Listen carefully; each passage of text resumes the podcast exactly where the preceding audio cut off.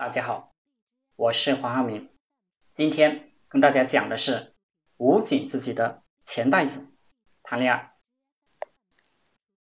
有些穷人家的漂亮女儿读了大学，最容易让暴发户这个老板上当。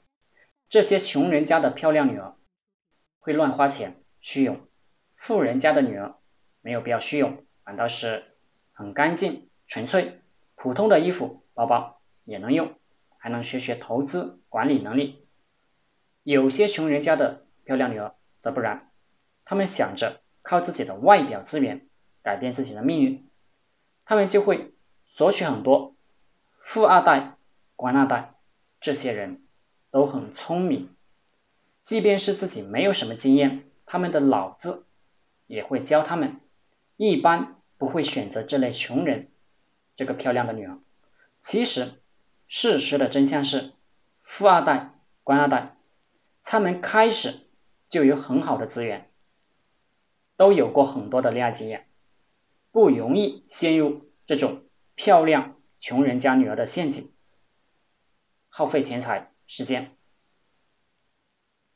最倒霉的是富一代、创一代，这种人虽然社会经验丰富，但贫穷的时候。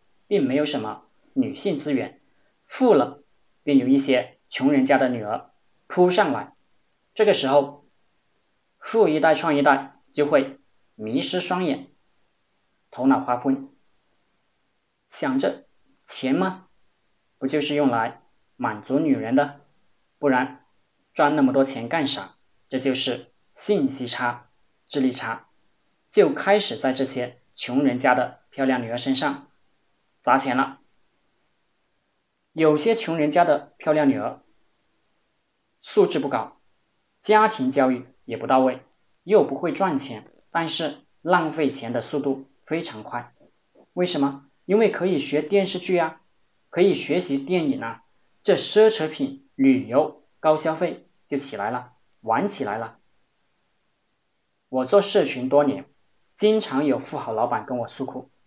给女人买车买房子给钱花，不过几年过后，钱财花光，女人飞了。